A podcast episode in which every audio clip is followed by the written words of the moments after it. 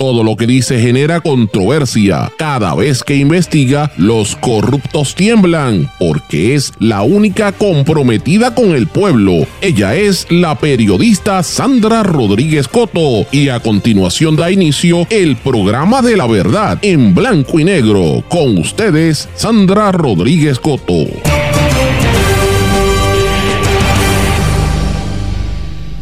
Gobierno y medios celebran a presos indultados, pero callan ante los abusos, muerte e inseguridad en las cárceles. Bienvenidos a su programa en blanco y negro con Sandra para hoy viernes 5 de enero de 2024. Les saluda Sandra Rodríguez Coto.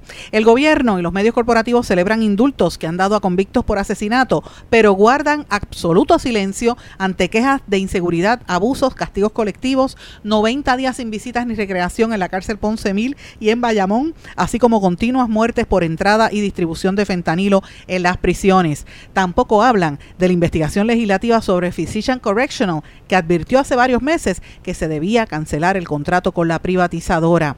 Autoridad de Carreteras anuncia que tiene más de mil millones en proyectos activos a través de toda la isla.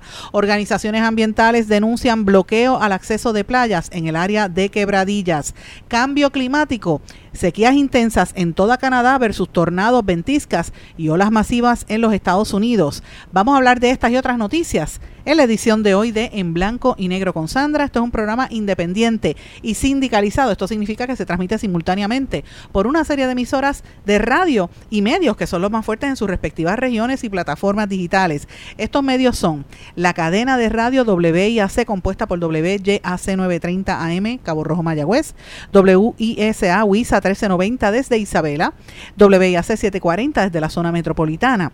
También nos sintonizan por WLRP 14 1460 AM, Radio Raíces, La Voz del Pepino en San Sebastián. Desde el X61, que es el 610 AM, y el 94.3 FM, Patillas, Guayama, todo el sureste de Puerto Rico. Y desde Ponce, por WPAB 550 AM y ECO 93.1 FM, que se escucha en todo Puerto Rico. También nos sintonizan a, a nivel de la web por mundolatinopr.com. Y una vez este programa sale al aire, la grabación se transmite por todas las plataformas de podcast como Spotify, eh, Anchor, Apple y Google Podcast, FM, SoundCloud y todas las demás. Así que vamos de lleno con los temas para el día de hoy. En blanco y negro con Sandra Rodríguez Coto.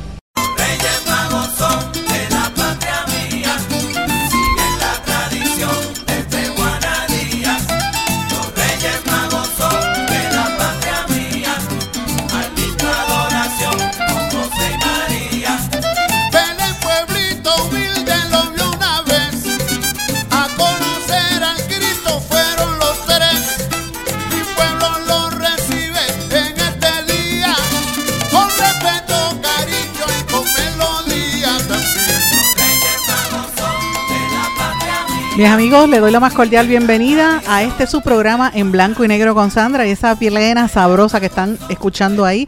Se titula precisamente así mismo Los Reyes Magos, los Reyes de Juana Díaz, una plena de un disco especial que sacaron en el año 2008 mi querido amigo Andy Montañez y Héctor y el grupo de Atabal, Héctor, que en paz descanse. Ah, es uno de los discos más hermosos que yo he escuchado en la época navideña y desde ese momento Andy me lo regaló. Y yo ese, ese disco lo tengo en un CD quemado, o sea, me encanta porque lo pongo siempre todos los años. Esta Navidad no lo había tocado hasta hoy, así que lo estoy compartiendo porque estamos en víspera del Día de los Santos Reyes y le, eh, desde aquí les envío un abrazo a toda la gente que está preparándose eh, y está celebrando esta epifanía tan importante y preparándose también para la víspera. Hoy hay actividades en todo Puerto Rico, tengo invitaciones para muchos lugares, no creo que voy a poder ir a todas, pero particularmente tengo unos amigos en Utuado que me están invitando, Reinaldo Alegría y toda la familia, eh, pero no sé si pueda tirarme para allá, pero este, desde acá les envío un abrazo bien grande, porque sé que esta es parte de la tradición puertorriqueña, celebrar la epifanía y por la noche poner a los niños a recoger, ¿verdad? El, el, el pastito, pues, las cajitas para ponerlo debajo del árbol o en, la, en la esquina de la cama, esperando a que los camellos vengan ahí y coman un poquito con los reyes magos y les traigan su regalito en el día de mañana. y mañana por la mañana pues se celebra pues oficialmente el Día de los Reyes. Así que es parte de nuestra tradición puertorriqueña y, y pues quiero celebrarla y quiero desde aquí enviarle un abrazo bien grande a todos ustedes. Quería poner esa música porque de verdad que es una de mis canciones favoritas en toda la Navidad Y cuando yo la escucho, ahí es de, de, verdad cuando me siento que de verdad estamos en la época navideña. Pero bueno, mis amigos, haciendo un, un, paréntesis, ¿verdad? De esta época que debe ser una época de celebración y de tranquilidad en familia, tengo que mencionar varias cosas que están ocurriendo a nivel noticioso importante y ustedes ya escucharon los titulares. Están pasando muchas cosas muy serias en nuestro país que por desgracia tenemos que decirlas porque es que a veces yo siento que estoy nadando contra la corriente. Es bien duro. Y, me siento, yo no sé si, y, perdonen que me vaya la discreción en esto, pero antes de empezar con los temas, pero yo literalmente me siento como cuando nadaba hace muchos años competitivamente, que estaba nadando así, venía, que cuando uno practicaba que te amarraban con una cinta en la cintura y, y era como una goma y tú nadabas en el mismo lugar eh, para, para coger resistencia. Yo me siento así, porque a veces me siento que estoy nadando y diciendo las cosas que pasan y me siento como una voz en el desierto porque yo digo, Dios mío, la gente como que no le importa o, o es que sencillamente no quieren hablar de estos temas. Y esto está pasando, por desgracia, en nuestros medios de comunicación que se quedan en la, en la bobería y no comentan las cosas hasta que viene la bomba y usted se, se, se sorprende de la noticia que sale de momento, ¿verdad? Vamos a hablar un poquito sobre lo que está pasando en las cárceles en seguimiento a lo que dimos a conocer ayer y lo que está pasando en la prensa. Pero también quiero traer un tema que nos va a tocar a todos nosotros porque tiene que ver con la salud de Puerto Rico, particularmente los adultos mayores, la gente que tiene la tarjeta de la reforma de salud. Y eh, ustedes recuerdan que el año pasado, para febrero del año pasado, ya habíamos anticipado hace casi, casi un año, poco más de un año, que las autoridades federales estaban investigando lo que pasaba en Puerto Rico, que había una amenaza de que iban a quitar fondos. Y posteriormente vino el directivo de, eh, Blum, el directivo del número 2 en orden de, de, Medicare a Puerto Rico, de CMS. Pues señores, el Centro de Servicios de Medicare y Medicaid ha seguido pendiente a la isla y lanzó una advertencia a todos los planes médicos y a los administradores de beneficios de farmacia, los PBMs, porque se están comportando de una manera bien antiética muy, y entonces están exigiendo que haya una mayor supervisión, una, una, supervisión más estricta del uso de estos fondos y de, la, y de la manera en que proveen los servicios. Y esto tiene que ir directamente sobre ACES. Los que saben y siguen este programa y siguen nuestras plataformas saben que estamos en récord. Lo dijimos en diciembre. Fuimos el único medio que lo sacó que, sabíamos que en ACES hay mucha preocupación de que iba a haber problemas los primeros tres meses en la reforma de salud y en Medicare, en ambos porque hay unas quejas muy fuertes de los proveedores y eso lo quieren meter por debajo de la alfombra y no lo quieren tocar porque tienen miedo a perder la pauta publicitaria de las aseguradoras. Yo lo entiendo, a los medios que quieren no quieren perder sus anunciantes, pero una cosa es eh, mantener el anunciante, otra cosa es decir, ocultar la verdad cuando te explota en la cara. Señores, el, los centros de Medicare lo están anunciando, porque las quejas de proveedores de salud y de pacientes que están escribiendo a Estados Unidos contra las aseguradoras y contra los PBM, los beneficios de farmacia, ya están como parte de la investigación de los CMS, del Centro de Medicare y Medicaid en Puerto Rico. La agencia federal eh, les mandó una carta apercibiendo de que está supervisando de cerca este comportamiento. La carta la firmó Shakira Brooks Lashur, que es la administradora y principal oficial de operaciones de CMS, y el subadministrador Jonathan Blum, que fue el que vino aquí a Puerto Rico. Y de hecho, yo estoy casi segura que Chiquita Brooks también vino aquí. CMS es una agencia federal del Departamento de Salud y Servicios Sociales de Estados Unidos que, como dije, es la que administra los fondos de Medicare y trabaja con los gobiernos también para la distribución y administrar Medicaid, o sea, Medicare y Medicaid. Eh, y ellos dicen en la carta, y voy a citar, dice, estamos escuchando un número cada vez mayor de preocupaciones sobre ciertas prácticas de algunos planes y PBM que amenazan la sostenibilidad de muchas farmacias, impiden el acceso a la atención y suponen una mayor carga para los proveedores de atención médica.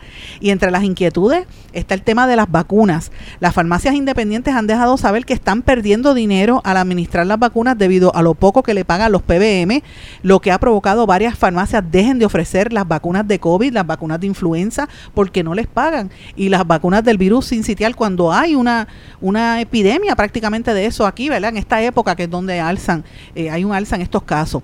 CMS están preocupados, y cito, por las prácticas del pago, estoy traduciendo de inglés español, las prácticas de pago que pueden impedir el acceso a las vacunas recomendadas y es imperativo que los planes y PBM tomen medidas inmediatas para garantizar el pago adecuado y el acceso a las vacunas.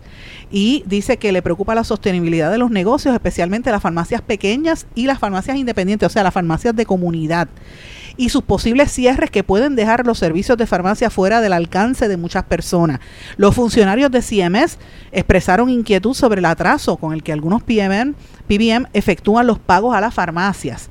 Y dice, oigan esto, eh, los PBMs al competir con sus proveedores de salud o, al ofrecer medicamentos en los centros de salud propios. Ese es parte del problema que tienen las aseguradoras y por fin le pusieron el, el cascabel al gato que es lo que nosotros estábamos diciendo aquí, aquí se está creando un modelo donde las aseguradoras están creando sus propios hospitales y centros de servicio y sus propias farmacias para sacar del medio a las farmacias de comunidad, a los médicos y grupos médicos, a los centros 330 y a los centros a los PBM y a los centros, perdón, a los centros eh, lo, ¿cómo se llama esto? Los IPA de médicos e incluso a los hospitales.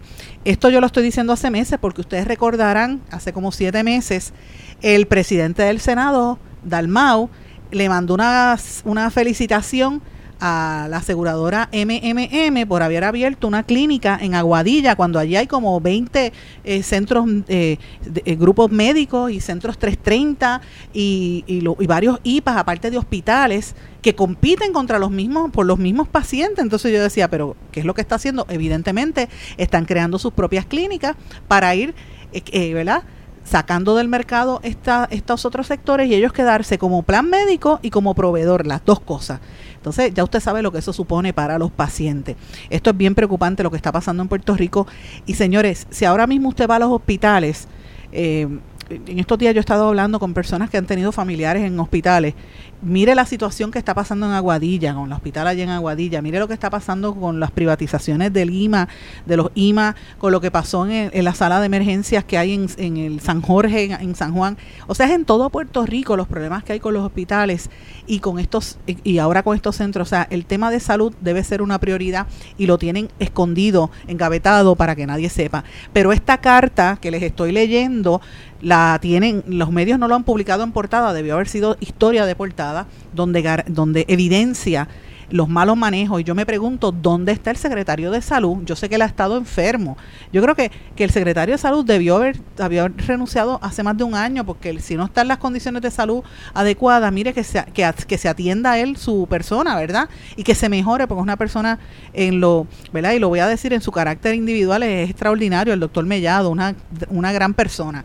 Pero mire, si no puede trabajar, no se aferre al puesto, ponga a otra persona porque se le está cayendo, se le está hundiendo el barco la salud en Puerto Rico y no vemos respuesta a esto. Lo estoy diciendo hoy, víspera del Día de Reyes, estamos en la primera semana de enero y esto va a caer, esto va a colapsar en las próximas semanas. Así que quise comenzar con este tema porque es un tema es horrible y muy fuerte, pero el otro tema que quiero traer, que fue lo que mencioné en los titulares, es el tema de los reos en Puerto Rico. Ayer, en horas de la tarde, periódico El Nuevo Día publica en portada una historia muy bonita, una historia impactante, de esas historias de interés humano que uno dice contra. Todo es posible en la vida de un, de un confinado, Camilo José Arango La Torre, que es uno de estos confinados ejemplos que logró graduarse de la Universidad de Puerto Rico después de haber estado 15 años preso por el asesinato que él dice que no cometió y que eh, a él, él era de Orocovi, ¿verdad? Y él y su mamá los habían, eh, eh, la mamá narraba, ¿verdad? La historia creo que le escribió Benjamín Torrecota, y si no me equivoco. Él narraba que él lo acusaron de haber matado a una muchacha y no, y él no fue, él dice que él era inocente. Dice que, y él dice, me he superado y lo he demostrado con hechos. El, el reo, que es escritor, porque ha escrito hasta novelas dentro de la cárcel. Y su mamá dice que había recibido las dos noticias más terribles en su vida. La primera fue eh, decirle, ellos habían estado primero como testigos de ese, de, ese crimen, del crimen de una muchacha que fue asesinada, eh, y de momento la madre, ellos estaban en el albergue de testigos, y de momento aparece él de, de ser testigo a ser acusado, ¿verdad? En el caso, y los amenazaron, y ella, ella, la señora se tuvo que ir de Puerto Rico a vivir a Massachusetts, y lo digo porque yo sé que hay mucha gente que me escucha por allá este programa. Ella se va para allá a vivir, y entonces a él lo meten preso y lo sentenciaron y la mamá dice que su peor llamada fue cuando, lo, peor que sintió fue cuando recibió la llamada para decir que su hijo había sido hallado culpable y sentenciado a 140 años de cárcel por delitos que iban desde el asesinato hasta la posesión de drogas, armas y destrucción de evidencia. Entonces dice que fue una, un proceso muy difícil para esa familia y a lo largo de todos estos años el muchacho trató, el hombre trató de, de, enmendarse y de, y de corregir y superarse dentro de la cárcel al punto que pudo estudiar en este programa excelente que tienen con la Universidad de Puerto Rico, donde se gradúan eh, eh, ¿verdad? Los, los presos. Pues la segunda llamada que recibe esta señora, su mamá, es para decirle, el hijo que la llamó y le dijo que el gobernador Pedro Pierluisi le, aquí, le acababa de dar un indulto, o sea, él va a estar ahora en la libre comunidad. Y esta es una noticia muy bonita, es una noticia que uno eh, le levanta el ánimo a, a la gente porque obviamente la gente puede pensar y en esta época, como un, víspera de Reyes, es un, como un regalo de Reyes que, que da el gobernador, ¿verdad? En medio de todo esto, eh, tiene el privilegio de sacarlos de la cárcel a los acusados o convictos por estos delitos, que él dice que él era inocente, ¿verdad? Pero lo, sacó eh, indultado. Y esto es importante porque en agenda hay 516 vistas de reconsideración ante la Junta de Libertad bajo palabra de presos que podrían ser escarcelados entre enero y febrero solamente. O sea, e, esto es una situación interesante de, ¿verdad? Este, porque estas personas ya cumplieron el mínimo de sentencia requerida por ley por los cargos por los cuales se les halló culpable. Ustedes recordarán que hace unos días yo hablé de esos temas y en diciembre también hablábamos de eso, del cuestionamiento que estaban haciendo los, los, los presos. En Bayamón, por ejemplo, uno de los presos que más años lleva en cárcel no lo han no le han puesto vista y es que están pendientes en agenda para los meses de enero y febrero. Así que este es el tema que destaca o destacó por varias horas el periódico El Nuevo Día y la secretaria de Recreación de, Corrección y Rehabilitación habla de, este proceso de la, de, la de los indultos, del proceso de, de la ¿verdad? Este, de los que estudian en la Universidad de Puerto Rico y todo tremendo, pitches and cream. Pero entonces, yo lo que me pregunto es si esto no es un, un una utilizan este ejemplo para tratar de tapar una realidad contundente del desastre que está ocurriendo en las cárceles de nuestro país. Los que saben y siguen este programa saben que ayer nosotros compartimos el caos que se está viviendo en la inmensa mayoría de las cárceles de Puerto Rico, donde hay una serie de abusos que se vienen cometiendo desde el mes de diciembre, donde dejan a una serie de familiares, no les dan, no les permiten visitas, hacen castigos colectivos, lo cual es ilegal según eh, el, el, el caso Morales Feniciano, castigan a toda la población, les están abusando a los policías, a los, guardias correccionales, los golpean, el uso indiscriminado de tasers y de gas pimienta y les quitan las visitas y la recreación y eso está sucediendo en la cárcel Ponce Mil, que fue la misma cárcel que el año pasado nosotros revelamos eh, los periodistas independientes en aquella serie eh, que los presos no tenían ni agua y tenían que tomar agua de los inodoros y la secretaria lo negó, pero después tuvo que admitirlo. Y eso está ocurriendo en esa cárcel y también está ocurriendo en la cárcel de Bayamón.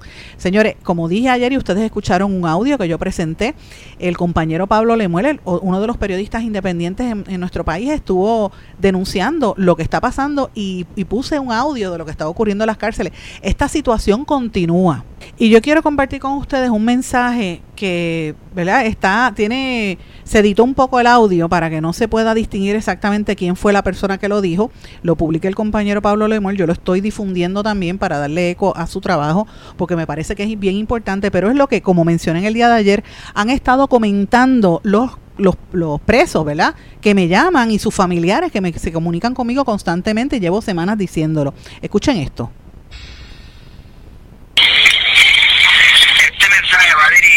Al gobernador de Puerto Rico, Pedro Pierluisi. Hemos tratado de acudir hacia usted en estos 10 días y usted también nos ha ignorado como ciudadanos puertorriqueños y americanos que somos. Aunque estemos confinados y hayamos cometido unos delitos, pero acuérdese de que nosotros también ejercemos nuestro derecho al voto, la cual si usted quiere nuestros votos se lastimar, tome riendas en este asunto. Nosotros los confinados de Ponce adultos, estamos pasando por una serie de abusos, atropellos, injusticias, tanto física y psicológica, por parte de los supervisores que tienen esta institución tanto el supervisor como lo son superintendente Ángel Vega Hernández. Repito, superintendente Ángel Vega Hernández, capitán Castro, comandante Luciano, teniente Jenny Ocasio, teniente Ariel, están usando su poder de forma maligna, maliciosa y con toda la maldad e intención de dañarle el buen plan institucional a los confinados que están haciendo un buen ajuste y progreso en su rehabilitación.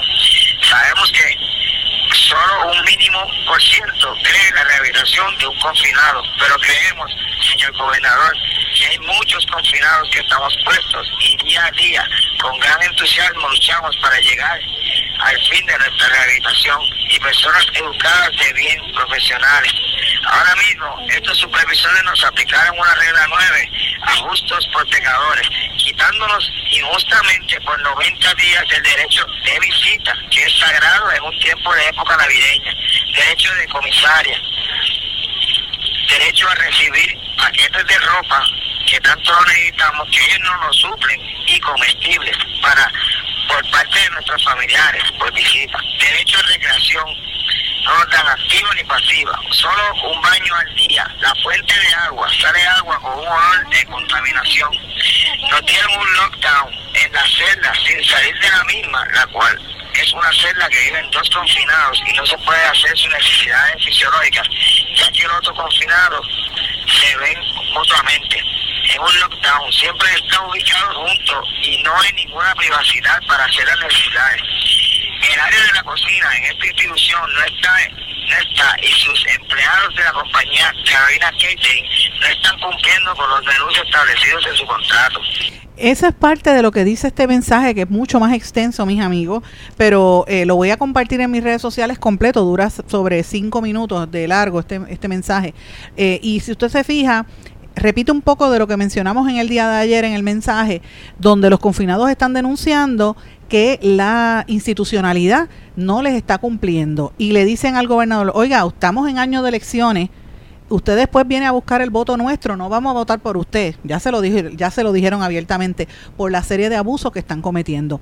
Este esta denuncia que están haciendo en la cárcel Ponce Mil, que fue la misma cárcel donde los dejaban sin agua, es lo mismo que está sucediendo en la cárcel de Bayamón y me consta, lo estoy denunciando desde diciembre y la secretaria de, de corrección Ana Escobar no da cara, no me quiere contestar. Tiene yo voy a tener que hacer un camping allí en la oficina de ella para ver cuál va a ser la reacción porque yo puedo entender que los presos tienen que seguir una regla, una reglamentación y que muchas veces eh, hay, hay gente que por eso que están en la cárcel porque delinquieron, ¿verdad? Y les gusta manipular. Yo puedo entender todo lo que me quieran decir. Pero cuando tú recibes esas quejas consistentemente de distintas personas, yo he recibido mensajes, para que ustedes tengan una idea, de al menos 29 familias distintas, 27, perdóname, familias distintas, con diferentes casos en las cárceles de Puerto Rico, denunciando lo mismo. Y cuando tú escuchas la misma, la misma queja en diferentes cárceles, pues tú sabes, en diferentes prisiones, es que está sucediendo algo. Entonces yo quiero mencionar aquí algo que yo dije ayer, el miércoles, yo estuve conversando por casi dos horas con el senador José Vargas Vidot, que dije que lo pienso traer a este programa, pero quiero hacerlo con calma, hablar con él un poco sobre este tema. Y quiero recordarles a ustedes que en septiembre del año pasado, Vargas Vidot dio a conocer el resultado de un estudio que hizo la Comisión de Salud Mental que él dirige a raíz de la muerte de Chanel Colón Ponce, la muchacha que supuestamente se suicidó, pero todo el mundo dice que la suicidaron porque la dicen que la empujaron y ella estaba ya denunciando lo que le estaba ocurriendo en la cárcel y de momento, ups, apareció muerta. Entonces, el mensaje que estaba con problemas de salud mental, cuando la, la entidad Physician Correctional no hizo el trabajo de evaluación adecuada, que fue lo que resultó en ese, ese informe legislativo, y que la compañía actuó de manera negligente y recomendaban cancelarle los contratos a esta compañía. El contrato vencía el, el 30 de septiembre y se lo renovaron a pesar de que en el Senado la investigación decía que no se podía hacer. Entonces yo lo planteo, señores, porque usted que me está escuchando tiene que entender que esto es parte del proceso del engaño de los medios. Ustedes recuerdan que yo dije que iba a empezar con este segmento de, de identifica la propaganda.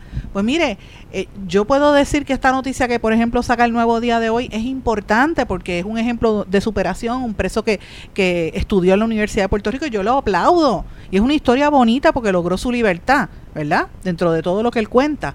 Pero darle ese espacio cuando aquí están muriendo presos todos los días y aparecen con, con, una sobredosis de fentanilo o aparecen como el caso de esta muchacha que denunció lo que estaba pasando en la cárcel de mujeres y no pasó nada. Uno se tiene que preguntar si es que esto no es a propósito para que la gente no hable y para desviar la atención de los temas. Así que mientras tanto, en este espacio vamos a seguir denunciando lo que está ocurriendo en las cárceles de nuestro país y vamos a darle seguimiento a este tema. Voy a una pausa, regreso enseguida. Esto es En Blanco y Negro con Sandra Rodríguez Coto. Esto es En Blanco y Negro con Sandra Rodríguez Coto.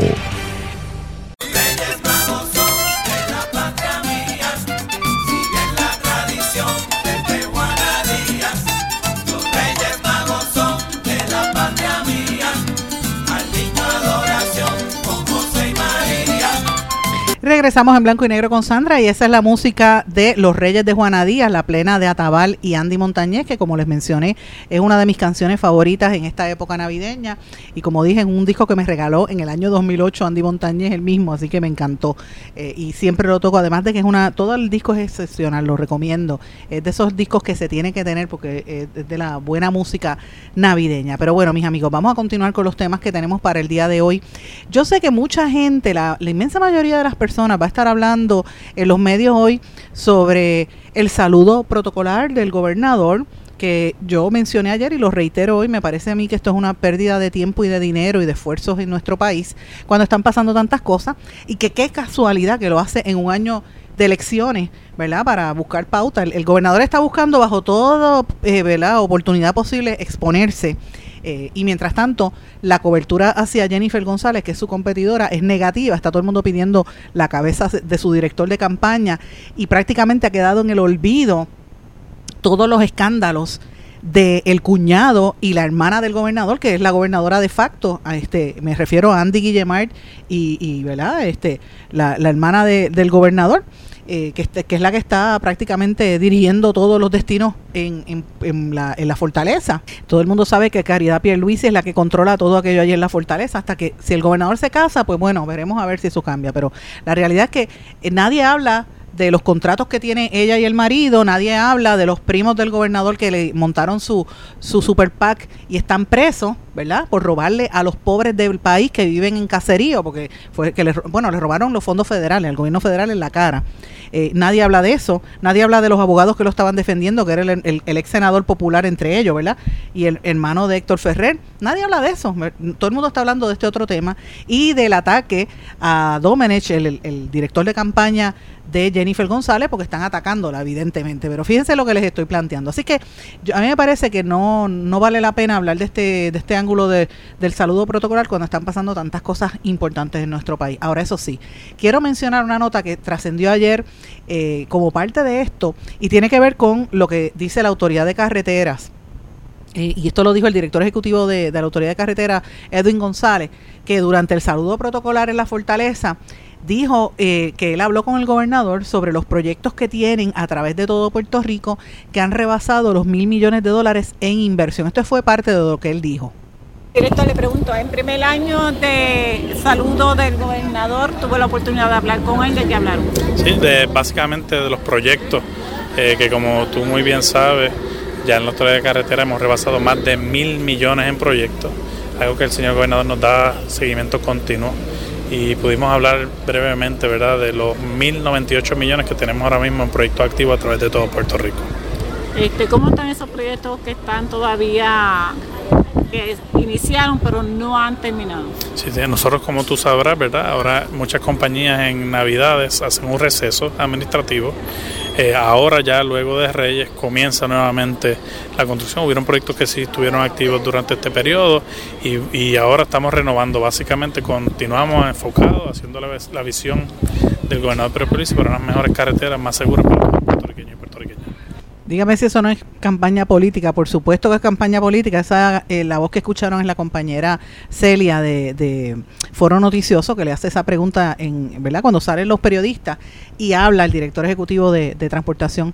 Y ese es el lema de campaña. Estamos construyendo, pero la verdad es cómo eso se traduce, eh, como decía yo ayer, al, al ciudadano promedio. ¿Usted tiene dinero para ir a, comprar? O, está, está pelado. Mira, los números apuntan a que la inflación nos está llevando, nos llevó para teco, porque eh, para colmo suben la luz, suben el agua, suben los peajes. Eh, y ya todo lo, que comenzábamos en el día de ayer, comentamos sobre la inflación, de esos temas no quieren hablar. Ahora, de que están construyendo, pues mira, de aquí a las elecciones, de eso es uno de los temas que más vamos a estar escuchando. Lo quería compartir porque me pareció que es un tema importante de lo que se está discutiendo en Puerto Rico y vamos a oír mucho sobre esto de las carreteras. También eh, quiero mencionar otro asunto importante que tiene que ver con los empleados jubilados. Hubo una el, Junta de Jubilados le está exigiendo al gobernador una reunión porque como ustedes saben que la Junta de Control Fiscal quiere tumbarle los beneficios a los de la UTIER y a muchos de los jubilados, la situación está muy fuerte y la gente está bien preocupada porque dice que el deterioro del poder adquisitivo con las como las pensiones no han subido, el poder adquisitivo ha mermado y esto agudiza eh, los problemas que tiene. La inflación está tan alta que los viejos, los jubilados no tienen para vivir, no tienen para comer. Imagínense maestros y policías que cuando terminan de trabajar 30 años lo que tienen es 300 pesos de pensión. Algunos no tienen ni seguro social. ¿Cómo pueden vivir? Ese es parte del problema y eso son cosas que se tienen que estar hablando en Puerto Rico y me, parece que pues son asuntos importantes. Ellos ya han hecho eh, ¿verdad? reuniones y peticiones, a, dice el, el Junta de, de, Jubilados, por ejemplo, al Departamento de Hacienda, específicamente al secretario Párez Aricea y dice que, que se han distribuido, ¿verdad? Que, que no sean que, que, se han distribuido los fondos entre todos los sectores, menos entre los, entre los pensionados. Y dice que hay una preocupación con eso y que el tema de los policías, como he mencionado también, es otro de los asuntos eh, prioritarios que la gente los tiene sumamente preocupados. Otro de los asuntos que también quería traer, esto es una querella que, que se le hizo contra el alcalde de Dorado, Carlos López Rivera, que ustedes saben que esa es una de las contiendas más calientes que va a haber en los próximos meses. El presidente de la Cámara, Rafael Tatito Hernández, está haciéndole campaña muy fuerte, pero no solamente él, sino los candidatos del Movimiento Victoria Ciudadana y otros que están dándole muy duro a las ejecutorias del alcalde de Dorado, Carlos López. Y él se expone a una multa de casi 10 mil dólares de la Oficina del Contralor Electoral, si es que se encuentra fundamento detrás de una querella que le presentó el, precisamente el Movimiento Victoria Ciudadana, la legisladora Yamira Colón, que lo denunció por violar la veda electoral. Y entonces ella presentó fotos de los rótulos que han puesto en dorado, que aparece la imagen del alcalde con información sobre proyectos pendientes con el nombre del alcalde. Está haciendo campaña con la misma coletilla, parecido a lo que hizo el Contralor Electoral con el gobernador de, de este, haciendo que las cosas pasen, pues la misma cuestión con, eh, con lo que está pasando en Dorado. Así que me parece que esto es un tema eh, interesante y es un tema que va a traer bastante bastante controversia las próximas semanas, así que los anticipo porque yo he estado en conversaciones con Tatito Hernández y Tatito Hernández se pasa enviándome los comunicados por, por WhatsApp. de hecho, tengo lo tengo que decir públicamente de los políticos de este país, para mí que actualmente Tatito Hernández es uno de los, de los que más se comunica con los periodistas. Antes Tomás Rivera Chats hacía eso. Tomás Rivera Chats ahora está en la página de Facebook y como está en televisión no habla con nadie. Antes él le, enviaba a uno información por, por, por WhatsApp o por texto. Eh, pero de los políticos que están más activos, pues mira, el alcalde de San Germán y Tatito Hernández. Ah, y, para de contar, tú sabes, los demás esporádicamente, pero Tatito Hernández todo el tiempo. Y lo que viene de campaña contra el alcalde de Dorado, señores, esto va a estar bien interesante. Eh, esta candidata de, de, Victoria Ciudadana también va a estar muy activa y ha estado muy activa en denuncias específicas allí. Y ustedes saben que hay un problema. Hubo unas manifestaciones hace unos meses con, eh, ¿verdad?, que fueron allí por el cierre del acceso a las playas y mm, el, el desarrollador estuve pues organizó a sus empleados y con palos y, para caerle a palos a, Eliezer Molina y a los que estaban protestando allí. Así que esto va a estar bien caliente, señores. Lo estoy anticipando que estos son días un poco fuertes. Eh, quiero mencionar también, esto es un tema que a mí me parece importante, no es la primera vez que esto sale, esto se había denunciado, de hecho lo denunciamos en este programa, me parece que fue como para el mes de eh, mayo o junio del año pasado, eh, si no me equivoco, y, esto se ha estado repitiendo constantemente. Este, hoy aparece una denuncia que hace el municipio, eh, los, residentes del municipio Quebradilla, la Liga Ecológica Quebradillana y Surf Rider Foundation, que hablaron con el compañero de Marea Ecologista, con Marcos Pérez, y están denunciando el bloqueo del acceso a las playas y ellos están reclamando que se garantice el acceso a una docena de playas en toda la costa de Quebradillas, las cuales no cuentan con una entrada pública por su escarpada topografía. En el bosque del acantilado de Quebradillas y es hábitat crítico de la Atlantea tulita, que, o la mariposa arlequín, como le llaman, una especie en peligro de extinción designada por el Servicio de Pesca y Vida Silvestre Federal, US Fish and Wildlife. Y este, eso siempre ha estado eh, ¿verdad? al amparo de residentes, los pescadores, los mismos surfers que van a la zona, que son los que tenían esas rutas de acceso a la playa y de una vez protegían esa zona. Sin embargo, como se está especulando tanto en esa zona, eh, la, especulación inmobiliaria, las construcciones de casas, los complejos en los acantilados, han bloqueado los accesos a la playa y eh, los alquileres a corto plazo. Recuerden que en una de esas playas, la compañera Bianca Graulau, hace como año y medio, había, ustedes recuerdan que lo dijimos aquí cuando hablamos con ella, y publicó lo que estaba pasando y después le aparecieron los perros de ella muertos en la casa después que ella lo denunció eh, lo que estaba cómo se estaban vendiendo eh, sacando a los inquilinos de apartamentos allí en Quebradillas y de momento le duplicaban el, el costo de la, de la vivienda y se tenían que ir para crear toda esta burbuja de la construcción que se ha creado en Puerto Rico verdad pues no como parte de esa burbuja no dejan a la gente entrar a la playa y estas organizaciones vienen denunciándolo desde hace mucho tiempo. Hubo una vista ocular que se llevó a cabo en diciembre eh, por petición de los grupos ambientalistas de residentes y por el, representante Joel Franqui Atiles de la Comisión de Recursos Naturales de la Cámara, eh, que también él está por ese distrito, para ver cómo se hacía un paso, una servidumbre para poder entrar a la playa. Las playas son del pueblo, no son de, no son del dueño del acantilado o del, del proyecto. Entonces el alcalde de Quebradilla no apareció. El alcalde de Quebradillas, Heriberto Vélez, tiene que rendir cuentas sobre lo que está sucediendo en esto porque él se calla para permitir estas construcciones. La Oficina de Gerencia de Permisos, la OCPE y la Junta de Planificación no están haciendo su, labor ministerial y recursos naturales tampoco. Este, eh, recuerden que la playa del área de Quebradillas forma parte del bosque de acantilado que ha estado amenazado en los últimos años por la deforestación y la construcción desmedida en toda esa zona. Si usted quiere más información al respecto, yo les recomiendo que estén pendientes al podcast de Marea Ecologista o busquen el medio porque le, están, le han estado dando seguimiento. Yo voy a ver si escribo algo sobre esto. Ustedes recuerdan que hace como dos años o año y medio nosotros publicamos precisamente eh, Marcos Pérez y esta servidora hicimos un resumen de más de 100, eran como 125 construcciones que se estaban haciendo alrededor de Puerto Rico que destruían el ambiente y que limitaban el acceso a las playas.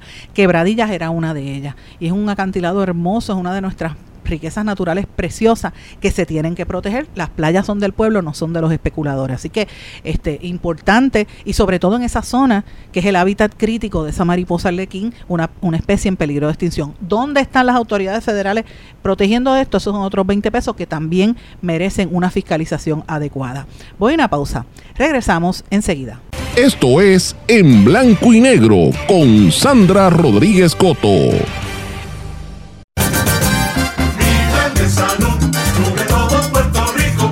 Plan de salud que cubre 135. De Humacao hasta Fajardo, de Ponce hasta Recibo. Plan de salud menonita cubre 100 por 35. De Santa Isabel a Caguas, de San Juan hasta y Bonito. Plan de salud menonita cubre 100 por 35. Mi plan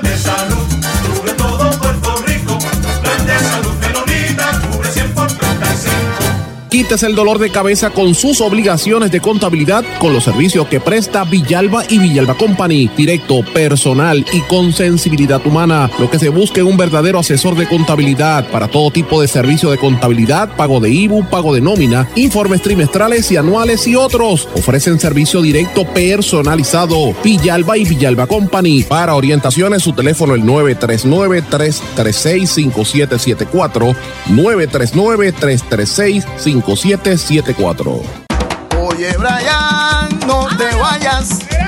Llévame contigo para la playa. Llévame con Boycar y márcalo así. Llévame con Boycar pa' donde vayas. Oye, chico, ¿qué te pasa? Llévame contigo para la playa.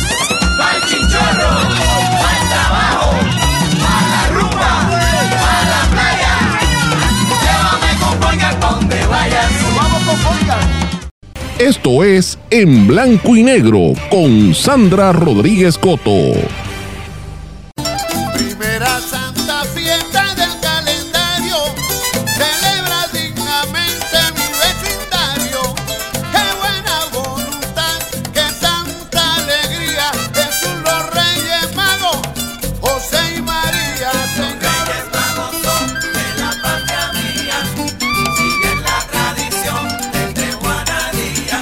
Regresamos a esta parte final de En Blanco y Negro con Sandra. Y créame, señores, yo estoy aquí bailando esa plena tan sabrosa de Atabal y Andy Montañez, los reyes de Juana Díaz. Bueno, estamos ya ahí en las vísperas eh, y en las postrimerías de este programa pendiente porque tenemos que hacer los preparativos ya para las últimas horas antes de la víspera de Reyes. Así que eh, yo me imagino que está todo el mundo en la, en la compradera de lo que falta y en la cocinadera y preparando las casas, o sea, preparándose porque hay que hacerlo, hay que celebrar en nuestra tradición, no se puede perder.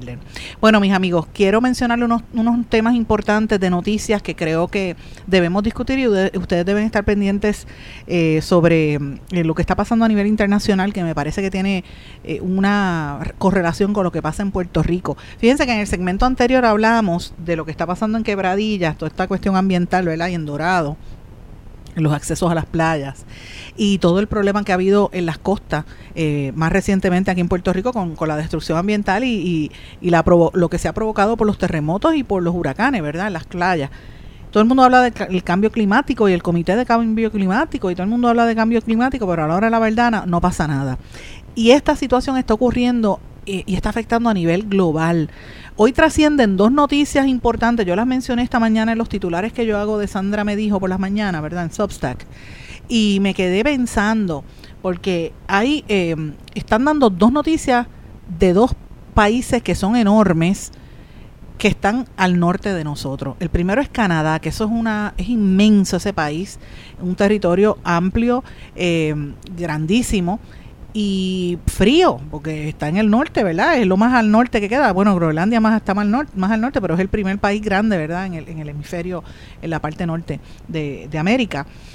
Y están denunciando que el cambio climático va a provo- ha provocado, perdón, este año que terminó en el 2023 y este año 2024 se prevé que va a repetirse la misma historia de sequías intensas en toda Canadá versus tornados y ventiscas y olas masivas, que es lo que se está viendo en Estados Unidos. Para que usted tenga una idea, lo que pasa en Canadá, que se denuncia eh, eh, por las autoridades canadienses, eh, dice, y estoy traduciendo que el 70% de todo el país está grappling with abnormally dry, o sea, de condiciones anormalmente secas y que hay varias razones detrás de todo esto y tiene que ver con el alza en las temperaturas que ha afectado a tantas zonas provocando que haya eh, verdad este un eh, verdad que están eh, están la- las temperaturas están más altas y han provocado que que racionen el agua en algunos sitios. Y entonces cuando empiezan los fuegos forestales los- es, es más difícil de controlar porque ya está el área tan caliente, no hay agua, pues la situación se, se complica. Y esto ha tenido un impacto de casi un 81% de pérdida en áreas agricultu- de, de- agricultura, ¿verdad? Tierras de la agricultura en ese país tan enorme, en sitios como, eh, ¿verdad? Provincias como British Columbia, Alberta, el Northwest Territories, Calgary, St. John, Yellowknife y otras. Eh, sí, han sido excepcionales las sequías que han visto allí, las condiciones muy fuertes, incluyendo hasta Quebec. Eh, y eh, ellos están preocupados de que esto se repita este año. Fíjate qué cosa más irónica. Entonces, cuando tú, lo, tú pasas eso, bajas un poquito y bajas a Estados Unidos, que es la metrópolis de esta colonia, lo que te hablan del cambio climático es que por, por, por lo- la- los extremos es todo lo contrario. Está, dice que este año el, pun- el, el clima en los Estados Unidos está a punto de volverse loco, así lo dicen. Tornados, ventiscas y olas masivas en casi toda la nación. Son, eh, ¿verdad? Hay, hay condiciones extremas en algún lugar de los, 50 de los 48 estados continentales, ¿verdad?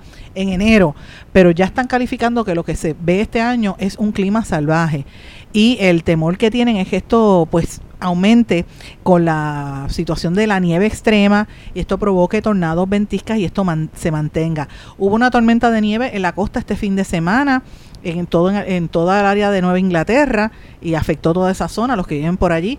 El oleaje enorme en California que regresaron este vienen este fin de semana otra vez. Nieve en la Sierra Nevada, obviamente, este en el área de eh, la, el área humedal del Pacífico en toda el área de, de California, pero ah, la nieve ha sido mucho más eh, de lo que se esperaba, ¿verdad?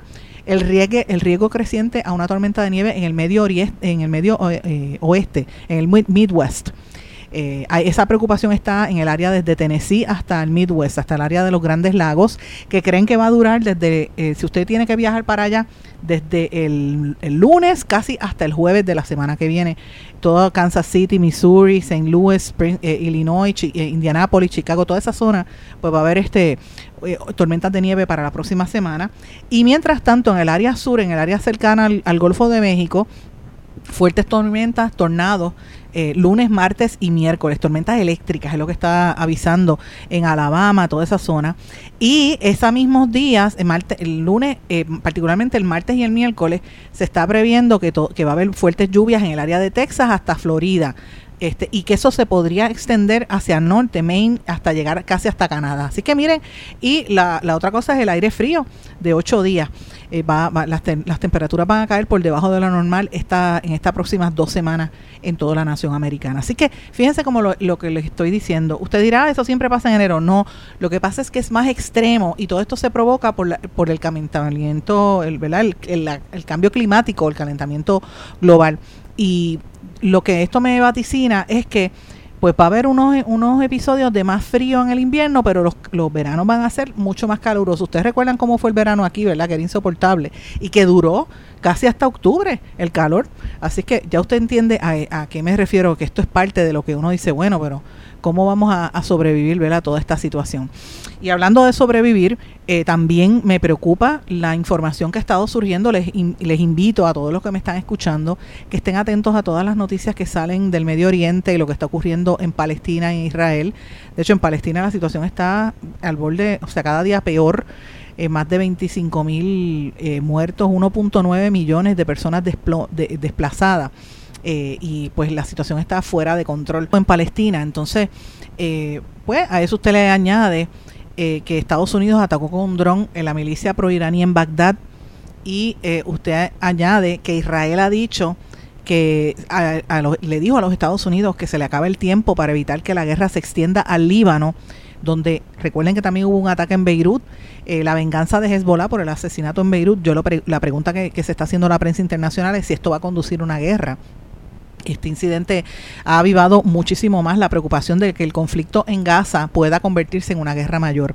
Recuerden que el Estado Islámico se atribuyó la responsabilidad de ese ataque que mató a más de 80 personas en Irán y se considera el ataque más mortífero en Irán desde la Revolución Islámica de 1979. O sea, toda esa zona del Medio Oriente está bien caliente, la situación está bien fuerte y no nos debe sorprender de que esto escale. Ya lo- Israel quiere llegar al Líbano y las amenazas son fuertes. Así que sabemos que esto va a tener un impacto. Esperemos que esto no siga escalando a una guerra regional, pero eh, hay que estar monitoreando lo que sucede porque está ese conflicto bien grande en Israel-Palestina, ya ahora en el Medio Oriente, pero recuerden también que está lo de Rusia, todos estos acercamientos que tiene Rusia a, de hecho hoy salió de a Corea del Norte que le envió misiles balísticos para que Rusia los tirara en Ucrania y ustedes saben que los bombardeos en Ucrania han aumentado. De hecho, Rusia está dándole ciudadanía hasta a los extranjeros para que se le unan en la guerra. Así que estamos viviendo unos momentos muy duros de mucha guerra que tenemos que estar atentos porque esto tiene un impacto en la economía global y nos afecta también a nosotros en los costos de la, de la vida, porque si usted necesita algún producto que se tenga que transportar de allá, miren, hay que hacer unas rutas más largas, ir por, por, por Australia, ir por abajo de África para evitar todos estos conflictos, así que esa, esa, el, el dar los viajes más lejos, pues obviamente lo pone, encarece todos los costos y pues esto tiene un impacto, unas repercusiones a nivel global. Miren las, noticias de Financial Times y de todos los medios, este, ¿verdad? El Wall Street Journal, etcétera, y usted se va a dar cuenta de lo que yo estoy planteando, que esto tiene un, un impacto en el bolsillo y en el costo de vida global, ¿verdad? Y, y nosotros pues nos, lo tenemos que ver yo sé que no se discute, pero es importante que lo miremos porque cuando entonces venga el golpe fuerte, no se sorprende, ya usted va a entender por qué esto su- sucedió. Pero este es así la vida, hay que prepararse, mis amigos. Quiero terminar el programa con una noticia que me pareció súper positiva, que también quiero compartirla con ustedes que es algo que no tiene nada que ver con todas estas cosas difíciles que hemos trabajado, todo lo contrario, es algo que me llena de esperanza, interesante de estas investigaciones científicas importantes. Señores, arranca uno de los proyectos más ambiciosos en la historia de la humanidad desde España. la creación de un atlas de todos los seres vivos, célula a célula. El biólogo Arnau C.B. Pedros ha recibido casi 4 millones de euros para iniciar un catálogo celular de la vida en el planeta Tierra. Eh, y esto pues es la primera vez que un consorcio científico de esta envergadura se lanza desde España. Eh, y esto pues obviamente lo que quieren es estudiar cada especie de ser vivo célula a célula para completar un atlas capaz de iluminar la evolución de la vida en el planeta Tierra y el origen de fenómenos como el pensamiento humano y las enfermedades. Y la idea es aparentemente este, inabarcable y disparatada, pero no es, no, es, no es eso. Surgió hace muchos años un biólogo que que decía esto puede ayudar a identificar células que pueden ayudar a mejorar condiciones y a tratar condiciones en el mundo y, de, en la medida en que la gente sepa de dónde es que surgieron, cuál es la historia, ¿verdad? Eh, eh, lo que le llaman del atlas celular de la biodiversidad. Y a mí me parece que esto es fascinante. Eh, obviamente yo creo que los teóricos de la conspiración van a decir que esto es parte de la agenda esta del nuevo orden mundial, de crear un mejor ser humano, etcétera. Usted pueda pensar lo que, lo que quiera. La realidad es que me parece fascinante que se haga esto y la tecnología permite muchas cosas que antes no se lograban. Yo no sé si ustedes han visto un programa que se llama Finding Your Roots, eh, que sale por, por, creo que es ABC, eh, perdón, por, por PBS que ellos buscan el pasado de las personas y entonces te piden el eh, nombre de tu abuelo o tu bisabuelo y ellos van y buscan en los archivos históricos y de dónde, de qué país vinieron, a Estados Unidos y buscan si fueron de Rusia, vinieron de, fueron de África, etcétera, fueron esclavos y le buscan los papeles.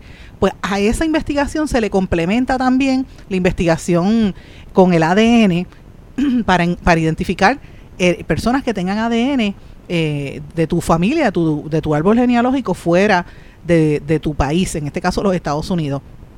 Si eso, y eso ha permitido que muchas familias se reunifiquen, gente sepa quiénes son primos, ¿verdad? De dónde son sus orígenes.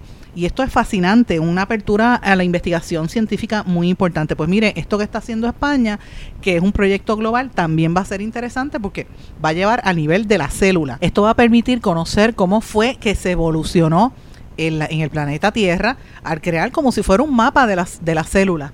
Y esto es interesante porque eh, hay mucha gente que lo está haciendo a través de, diferentes países, ¿verdad? Y hace poco eh, encontraron uno, unas células de unas especies conocidas como los plazaco, placaso, ¿cómo es? Placacosus, unas criaturas de animales en forma de, de un, como una cosita redonda minúscula, que son unos organismos marinos de apenas un milímetro con 50.000 células cada uno. Y entonces, cuando empiezan a identificarlas, se nota que estas, estos organismos marinos, esas células parecen como si fueran las neuronas del cerebro humano. Mira qué cosa más increíble. Entonces, pues, eso pueden ayudar a, a, identificar cosas que quizás ayuden a, en un futuro, ¿verdad? A, tratar eh, enfermedades, etcétera, y pues lo están haciendo en diferentes lugares. Eh, hay un en Estados Unidos, por ejemplo, tienen el proyecto Biogenoma de la Tierra, eh, que están investigando las especies de animales, plantas, hongos y, protistas, ¿verdad? Eh, también está el Atlas Celular de la Mosca, que está investigando esto en Estados Unidos.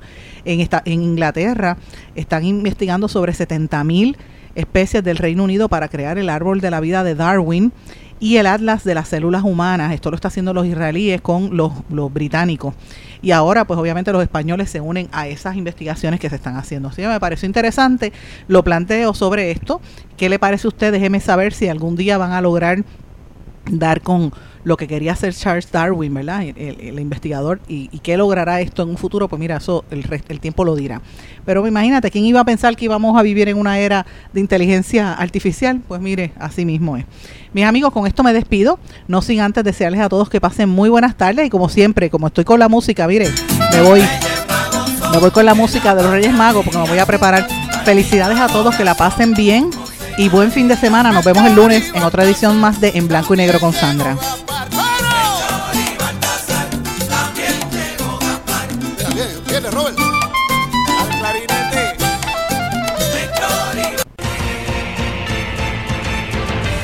¿Se quedó con ganas de más? Busque a Sandra Rodríguez Coto en las redes sociales y en sus plataformas de podcast porque a la hora de decir la verdad, solo hay una persona en la que se puede confiar, Sandra Rodríguez Coto, en blanco y negro.